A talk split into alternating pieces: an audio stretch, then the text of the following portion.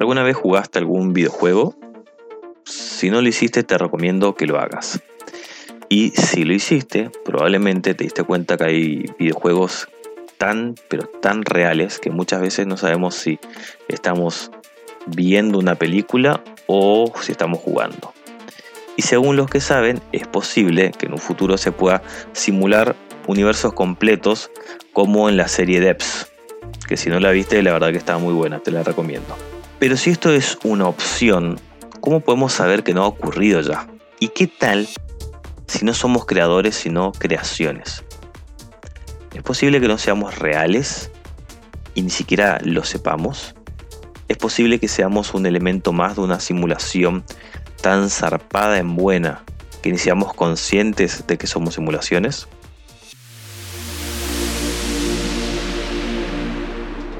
Esto es Psicodelia Ner y hoy te propongo preguntarte si sos real.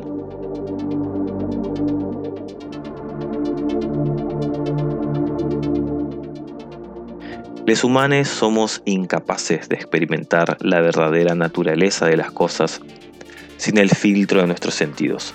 Todo lo que nos rodea nos llega como impulsos eléctricos, por lo que sabemos ser un cerebro conectado a algo o un cuerpo completo es lo mismo. No seríamos capaces de saber si estamos dentro de la Matrix o en lo que nosotros llamamos realidad.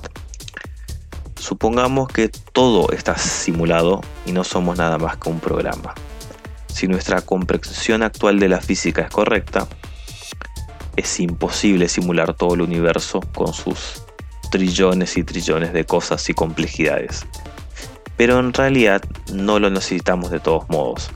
Solo necesitamos suficiente universo para engañar a los habitantes de nuestra simulación para que crean que son reales como un videojuego que nos muestra solo lo que está apareciendo en la pantalla.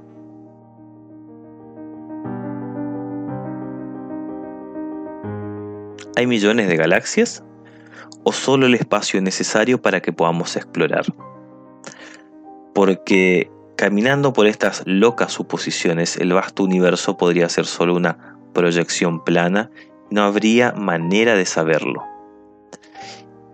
Y ni siquiera vamos a hablar de las células o las bacterias, ya que no las podemos ver a simple vista, así que cuando usamos un microscopio, lo que puede verse tal vez está creado instantáneamente.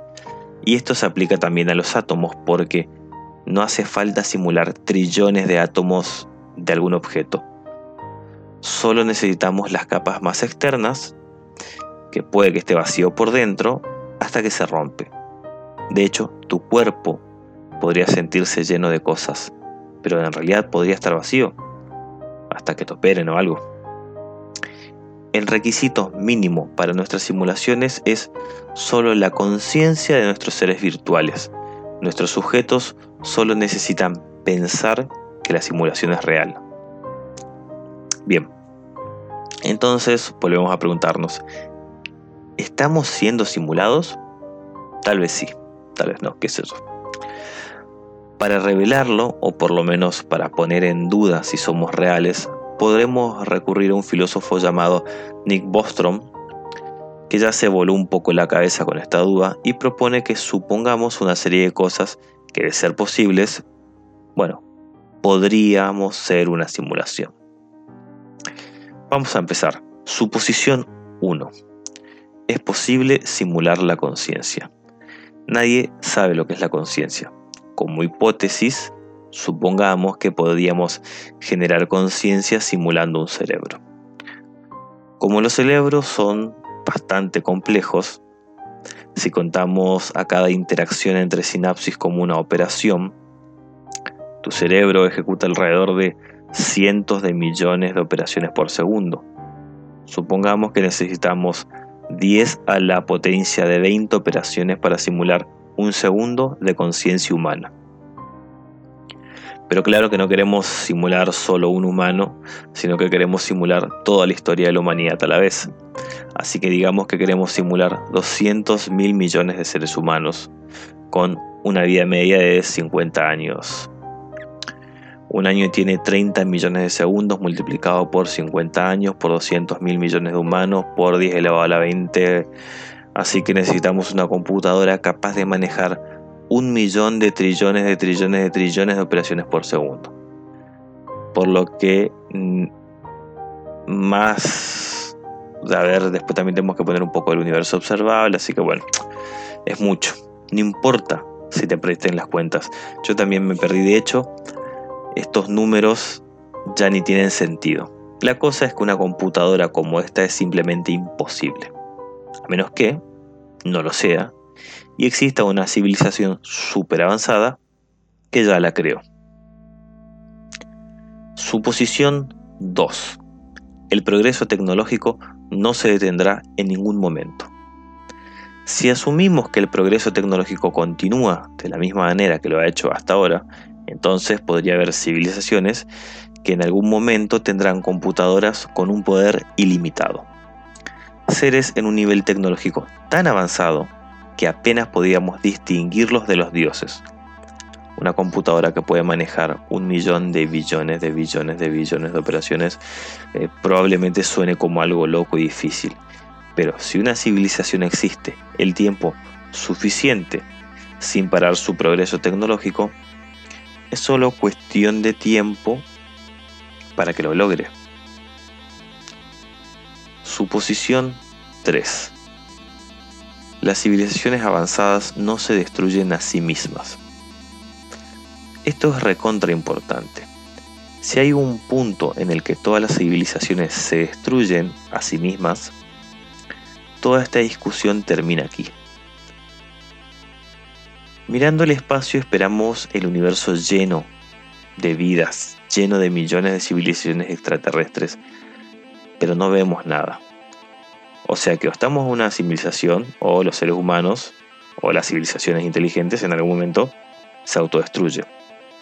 La razón de esto podría ser lo que algunos llaman grandes filtros, barreras que la vida tiene que superar, como guerras nucleares, asteroides, cambios climáticos, y toda esa mierda que podría acabar con la civilización.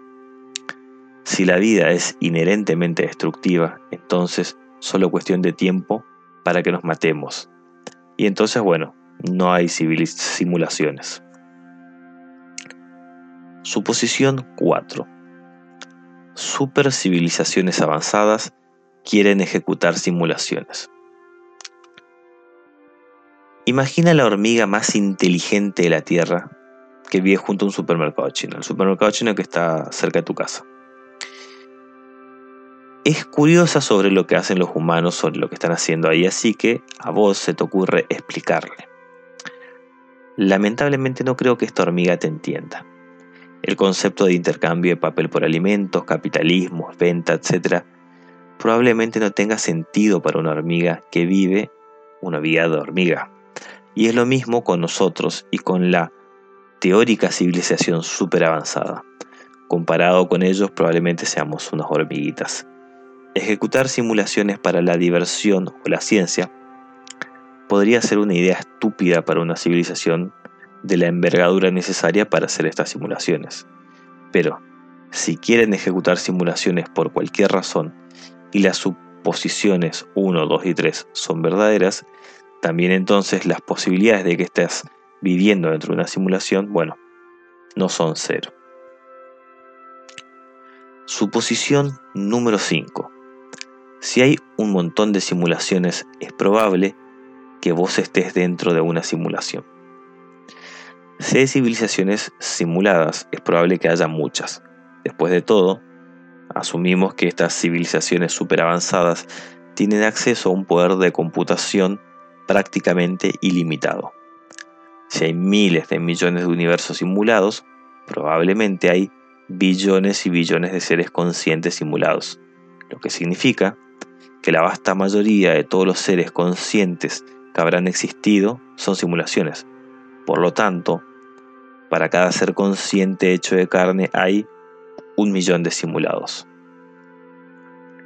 Ya que no tenemos manera de saber si somos simulados o no, las posibilidades de que seamos una simulación son bastante altas y tal vez haya mucho de fe en esto. Por lo tanto, lo que vos considerás realidad puede que no sea real, realmente podría ser una simulación. Pero claro, todo esto se basa en un experimento mental que estamos haciendo y un montón de suposiciones que no podemos probar en este momento, por lo que te recomiendo que no te desquicies, que no pierdas la cordura y sigas viviendo la vida como la venías viviendo, o, tal vez mejor. Si estás siendo simulado, no va a cambiar mucho tu vida. Podrías estar en un pequeño planeta azul acelerando a través del espacio o dentro de una computadora. Lo único que podemos esperar es que si somos simulaciones, no se corte la luz.